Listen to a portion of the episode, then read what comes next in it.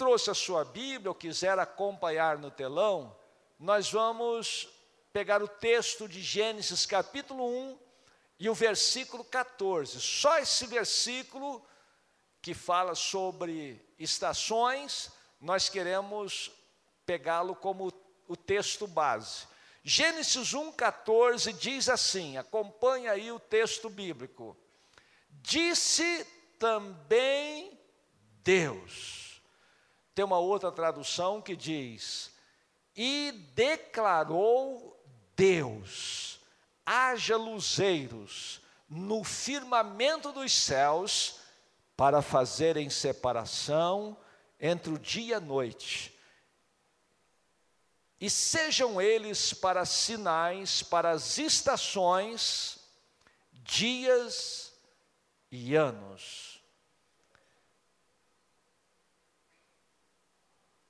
Só esse versículo e está bom. Eu queria começar falando sobre você, que quando a gente fala em primavera, o que, que a gente pensa na mente? Estação das flores.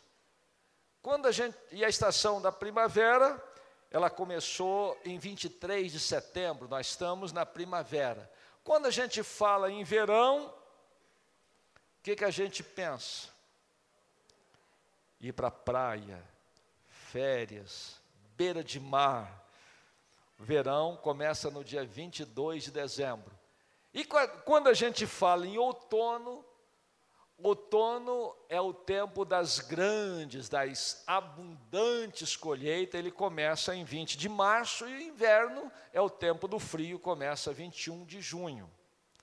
Então hoje nós estamos ministrando sobre tempo de colheita, uma nova estação. E eu queria começar dizendo sobre a nossa vida nestas estações.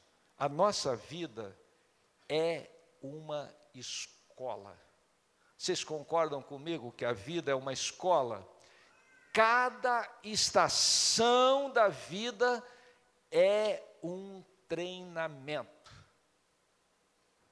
E há testes em cada passagem da estação. Como assim? As suas provações nesse testes são como degraus. Você sobe os degraus dos testes e você atinge um outro nível na sua vida, um nível mais alto. Então, as suas provas sempre visam te levar para uma próxima fase. Então repita comigo, profetizando na sua vida, bem forte. De, repita comigo esta palavra, essa palavra de fé. Diga comigo, eu creio que o meu Deus tem preparado para mim um tempo de colheita.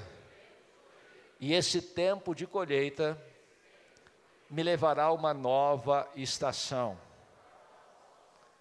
Bom, nós falamos que na vida você tem provas e você tem testes para ir para uma nova estação, e eu quero falar de quatro testes. O primeiro teste é o teste do orgulho. O Provérbios diz que o orgulho vem antes da destruição e o espírito arrogante antes da queda. Gente, como é que a gente sabe se tem orgulho? como que é definido o orgulho na nossa vida? Orgulho é quando alguém faz a gente sentir inferior. Tipo assim, o general Namã vai para o profeta Eliseu. Ele quer ser curado da lepra. O Eliseu nem sai para receber o general. Falou, vai lá e mergulha sete vezes no Rio Jordão. E o general se sentiu inferior. Ele falou: Vou embora para casa. Não vou mergulhar nesse Jordão coisa nenhuma.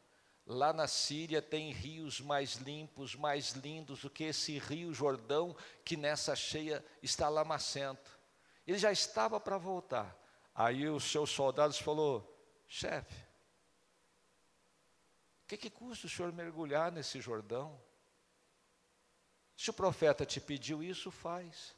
E ele então desce da sua posição de orgulho, vai lá e mergulha sete vezes no Jordão, e a sua pele se torna curada, alva, como a pele de uma criança.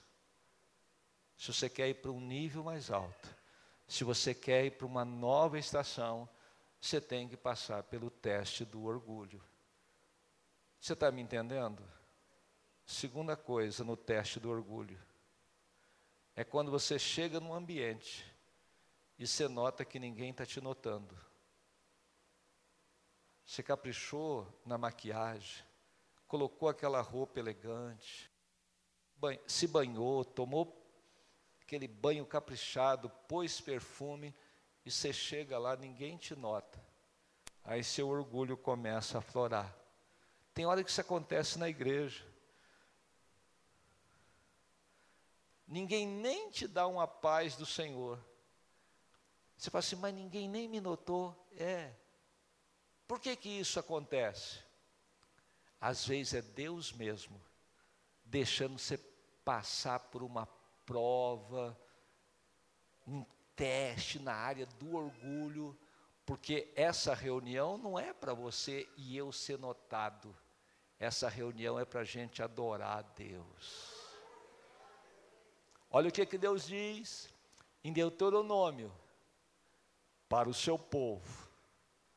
Ele está dizendo assim em Deuteronômio: Eu vos fiz ter fome, eu vos fiz ter fome para o que saber o que estava no seu coração, se guardarias ou não a minha palavra. O próprio Deus colocou o povo no deserto, e todo dia ele mandava maná. E ele disse que fez isso para fazer um teste com o povo, ver se eles guardariam a sua palavra. Então, Deus te permite passar pelo teste do orgulho, porque Ele quer te promover, Ele quer te levar para uma próxima estação, e esta estação eu acredito que vai ser de uma abundante colheita. Segundo teste, depois do teste do orgulho, é o teste da pressão. Gente, esse teste é quando alguém nos espreme e o que há dentro de nós aparece. Quantos já casaram aqui? Alguém dentro do casamento já foi exprimido pela mulher ou pelo marido? Quando espreme, o que está dentro de nós aparece. Eu não falei com ninguém aqui. Esse povo é o povo que está lá fora da igreja. Esse confronto do teste põe o que está escondido para fora. E você não mostrará o que é até que seja apertado. Então eu vejo a questão de Daniel. Daniel, ele passa no teste da pressão. Daniel chega como escravo na Babilônia. O rei fala: muda o nome desse rapaz. Ele não vai chamar mais Daniel, vai chamar Beltesazar. O rei falou assim: muda a comida desse homem. Ele não vai mais comer aquela comida que ele aprendeu em Israel. Ele vai comer agora as iguarias do rei. O rei falou assim: olha, vamos agora mudar o culto de Daniel. E ele aprovou aquele decreto que ele não podia fazer pedido para Deus nenhum, só para o rei durante 30 dias. Então Daniel está debaixo da pressão. O pessoal quer mudar o nome, mudar os costumes, mudar a comida, mudar o Deus dele, mudar o culto. E Daniel foi vencendo cada etapa da pressão. E no final, o próprio rei da Babilônia escreve: Eu o rei Nabucodonosor, estou lavrando um decreto. Povo da Babilônia, temam e tremam o Deus de Daniel. Olha para mim. Deus não está permitindo você passar pelo teste da pressão para você cair. Deus está permitindo você passar pelo teste da pressão para você sobressair. Vou declarar essa palavra de fé na sua vida. Depois desse teste da pressão, você não vai cair, você vai sobressair por causa da graça de Deus na sua vida. Teste da pressão, teste do orgulho, tem mais teste? Mais dois testes. Próximo teste, teste da disciplina. Gente, esse teste é interessante é definido pela escolha de fazer o que for preciso para chegar aonde tem que chegar. Teste da disciplina. À sua frente tem uma nova estação. À sua frente tem uma nova posição. À sua frente tem um novo nível.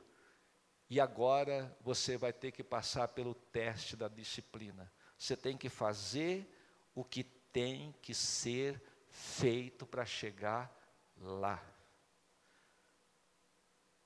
É simples? É. É fácil? Não é. Porque vai testar você. Olha para cá. Há 31 anos atrás, eu cheguei com essa mulher e mais quatro filhos, tudo pequenininho estava sem carro, sem telefone e sem televisão. Como é que uma pessoa fica assim? Eu tinha investido dinheiro, ela tinha concordado, eu tinha investido dinheiro para construir igreja. E me mandaram vir para cá. E morando lá na vila militar do RCG, pegando um ônibus para rodoviária e outro para cá, duas horas para chegar aqui. Então, domingo, para chegar aqui às nove horas da manhã, nós tínhamos que sair de casa sete horas embarcando no ônibus. Para poder pegar o ônibus às sete horas e arrumar essa meninada toda, que era quatro, antes, imagina a hora que nós tínhamos que levantar. E nove horas nós estávamos aqui. Para ter essa equipe toda que tem aí de voluntário, não para a gente limpar os bancos, para a gente fazer a faxina na igreja. Daquele lado ali entrava uma poeira na igreja. E os bancos de madeira ficava tudo sujo, o chão ficava sujo. A Regina agarrava de um lado e eu do outro. E essa disciplina nos levou a um novo nível, a uma nova estação queridão, queridona que veio aqui, passe pelo teste da disciplina, porque daqui uns dias uma nova estação está te esperando. Vou repetir, passe pelo teste da disciplina, porque Deus tem preparado para você uma nova estação. Glória a Deus. Agora, na hora da disciplina, a gente tem uma tendência. Atalho. Deixa eu te dizer uma coisa. A maior distância entre você e a sua bênção chama-se atalho.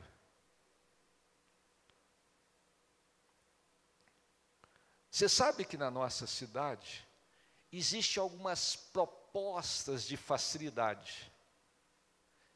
Existe alguma coisa do tipo assim, solução instantânea, respostas prontas. Eu conversei há poucos dias com um rapaz no gabinete pastoral. Ele falou, pastor, ora por mim. Eu falei, para quê? Ele falou, estou trabalhando no Banco do Brasil. E eu consegui uma posição relativamente boa. E eu recebi uma proposta agora paralela. Falei, qual que é a proposta? Foi uma proposta de clonar cartão. Vai dar uma grana violenta. E eu falei, chuta que é laço. A maior distância entre você e o seu objetivo chama-se atalho vai ter proposta indecente como atalho para você, mas eu vim aqui te declarar: a menor distância entre você e o seu objetivo e essa nova estação chama-se sacrifício. Lute, se sacrifica, porque eu estou declarando que em nome de Jesus você vai chegar lá. E o último teste, depois do teste do orgulho, depois do teste da pressão, depois do teste da disciplina, é o teste. Esse teste é interessante, porque é o teste da experiência. Como é que é o teste da experiência? É ser melhor do que você pode ser. Olha para mim, eu só vou falar essa palavra porque foi Jesus que disse. Quantos acham que Jesus fez, fez muita coisa grande aqui nessa terra? Levanta a mão e diz: Eu acredito que ele fez. Pois é, no Evangelho de João, Jesus reúne os seus discípulos e ele falou assim: Olha, se vocês crerem em mim, vocês vão fazer coisas maiores do que eu fiz, porque eu vou para o Pai. Eu só falo isso porque foi palavra de Jesus. Então, se Jesus acredita que você pode passar no teste da experiência e fazer coisa maior e melhor, você pode. No seu trabalho, você pode. Na sua casa, você pode. Eu vou falar um negócio aqui, pode até parecer assim, ser meio ousado mas eu estou sendo um marido melhor do que eu era antes. Pergunta para Regina. Olha ali, está dizendo assim, ó. Ela concordou. Você já pensou se ela diz assim? 43 anos de casado, eu acreditei que eu posso ser um marido melhor. Porque Jesus disse: você pode. Você pode fazer coisa maior. Você pode fazer coisa melhor na sua vida, na sua casa, no seu ministério, na sua empresa. Ei, você pode pôr essa empresa para cima, meu irmão, em nome de Jesus, porque já foi uma palavra do céu liberada em seu favor. No final eu quero orar para que da parte de Deus venha uma sabedoria, uma habilidade, um direcionamento, um conselho, para que você possa ter a sua vitória. Você pode fazer coisa melhor. Olha para mim, eu acredito nisso. O supervisor, ele passou o alvo hoje para a igreja de 11 mil reais. Vocês sabem que 11 mil reais de oferta num domingo é um desafio. O normal é nós termos de oferta aqui 2.400 reais nas três celebrações de domingo.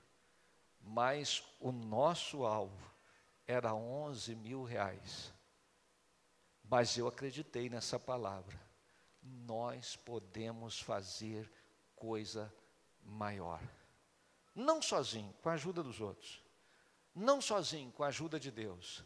Não sozinho, crendo que Deus libera anjos para lutar em nosso favor.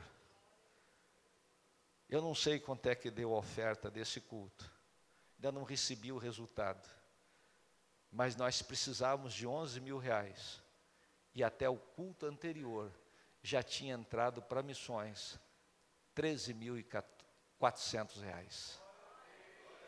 Você pode dar um glória a Deus mais forte? Sabe por que eu estou contando isso? Porque você pode passar pelo teste. Esse teste da experiência significa dar o melhor de si. Talvez você, como marido, não está dando o melhor de si, como mulher, não está dando o melhor de si. Talvez no seu ministério, na sua empresa, você não está dando o melhor de si.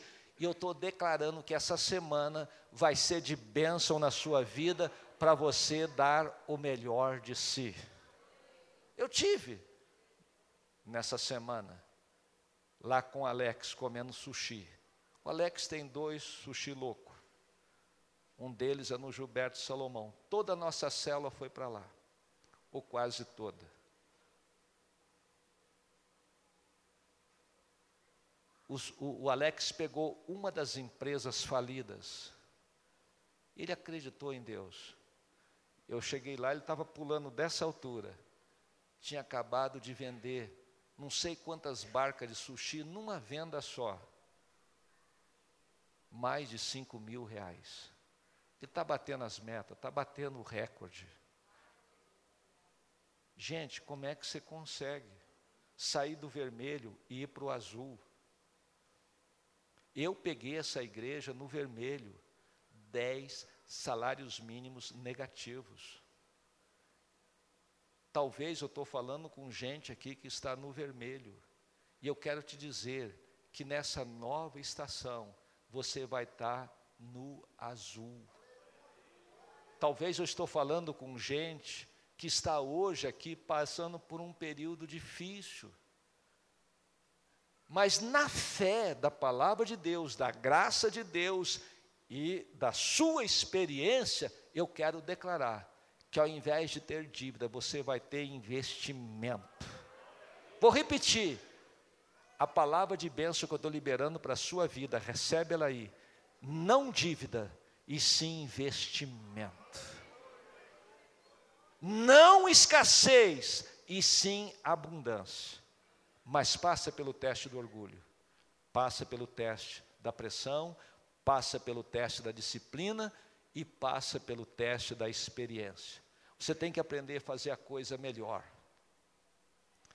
Você tem que dar o melhor de si, porque toda pessoa que faz o mínimo nunca chega no máximo. Você sabe por que eu estou aqui com 66 e com a cabeça de 20?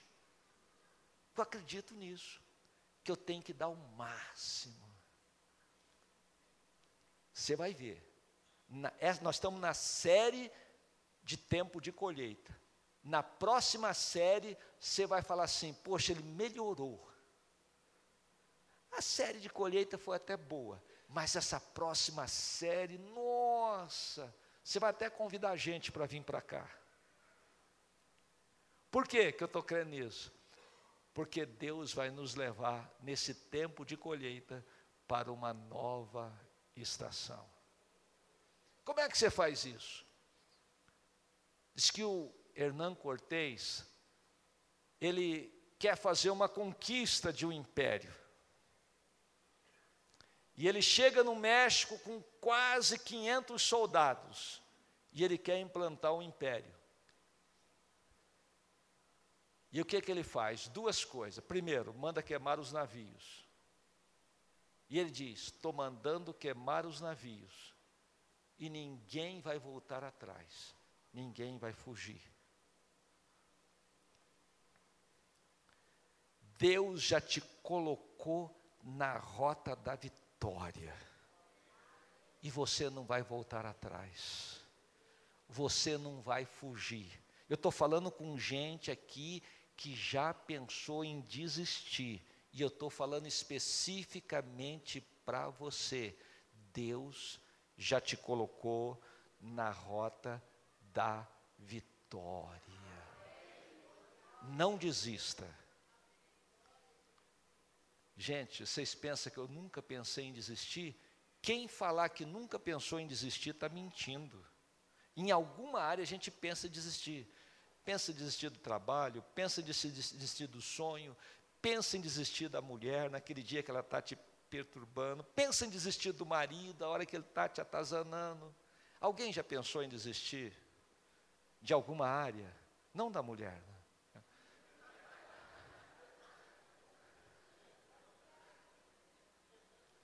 Mas olha, queima os navios, não desista, vamos em frente, vamos lutar, vamos passar pelo teste do orgulho, pelo teste da pressão, pelo teste da disciplina, pelo teste da experiência e vamos queimar todos os navios, porque à nossa frente uma nova estação nos espera. Nesse tempo de colheita, essa estação é de uma colheita abundante. Vamos orar agora e terminar essa mensagem? Amém? E eu quero orar com aqueles que querem chegar no novo tempo de colheita. Primeiro segredo, deixa eu te passar um segredo. Não mete bronca aí sem ter uma aliança com Deus. Porque os projetos desta terra são falíveis, mas os projetos do céu, eles são infalíveis. Faça uma aliança com Deus. Segunda coisa, convide Jesus para entrar na sua vida e na sua casa. Na sua vida e na sua casa. O próprio Jesus disse: Eis que estou à porta e bato. Se alguém ouvir a minha voz, abrir a sua porta, entrarei na sua casa, cearei com ele e ele comigo. Um dos segredos é que Jesus entre na sua vida. Olha para mim.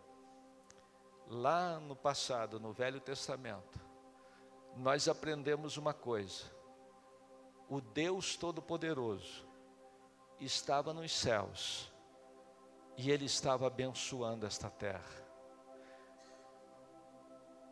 Quando Jesus nasceu, nós aprendemos uma segunda coisa: o Deus dos céus desceu e veio habitar com os homens. Então é Deus conosco. Só que agora Jesus, ele sobe e ele falou: agora vai vir um novo tempo, e esse tempo é diferente. O meu espírito vai entrar dentro de vocês. Não sei se vocês estão me entendendo, mas acompanhe esse raciocínio. Deus dentro de você e Deus dentro de mim, a esperança da glória se manifesta. Olha, se você tiver cheio de Deus, você vai estar cheio de sabedoria. Se você estiver cheio de Deus, você vai estar cheio de conhecimento. Se você estiver cheio do Espírito de Deus, você vai estar cheio de paz. Se você estiver cheio do Espírito de Deus, você vai estar cheio de alegria. E você vai contagiar o ambiente à sua volta. Você não precisa de uma religião. Você está precisando de Deus. Você não precisa de um ritual, você precisa de Jesus dentro da sua vida. Então hoje, faça uma aliança com Deus e peça para Jesus entrar dentro de você. Invoca o nome de Deus hoje, fala: Deus, se isso é possível, o Senhor entrar dentro de mim, entra, porque eu quero ser cheio de Deus. Já pensou você cheio de Deus e pessoas se aproximando de você e você não tendo só para você, mas você tendo para distribuir? Não tem como dar errado. Então convida Jesus para entrar dentro da sua vida, dentro da sua casa. Eu quero orar com você que quer queimar os seus navios, quer queimar as pontes do seu passado e seguir para o seu futuro, porque existe uma mudança de estação, uma transição em curso, um tempo novo está se abrindo para você. Se você quiser orar nesse sentido, fica de pé, porque eu quero orar com você. Se você quer orar nessa direção, feche os seus olhos, leva o seu pensamento ao trono de Deus e coloca a sua mão no seu coração. Eu quero orar com você. Pai, em nome de Jesus, Eu estou orando com o teu filho, com a tua filha, que entrou na tua casa nesta noite. Tua casa é casa de oração, é uma casa de pedidos e é uma casa de respostas. É uma casa, meu Deus, que nós acreditamos na tua palavra. Então, Senhor, estende a tua graça sobre o teu filho, sobre a tua filha, que está fazendo uma aliança com o Senhor, que está convidando o Senhor para entrar na sua vida, para entrar dentro da sua casa e fazer uma mudança completa, para levá-lo, para levá-la para um novo nível, para uma nova estação e que esta estação seja de abundância, que seja, meu Deus, de uma colheita extraordinária, fantástica, para a glória do teu nome. Os que concordam, digam amém. Olha para mim, se acredita que Deus ouviu sua oração, então celebre a sua vitória. Um dos segredos de fé é você começar a cantar antes da bênção chegar. Vou repetir um dos segredos de fé é você começar a celebrar antes de você receber a sua vitória. Começa a cantar, porque você vai estar exercitando a sua fé e a bênção vai ser colocada na sua mão. Vamos louvar a Deus com o grupo de louvor.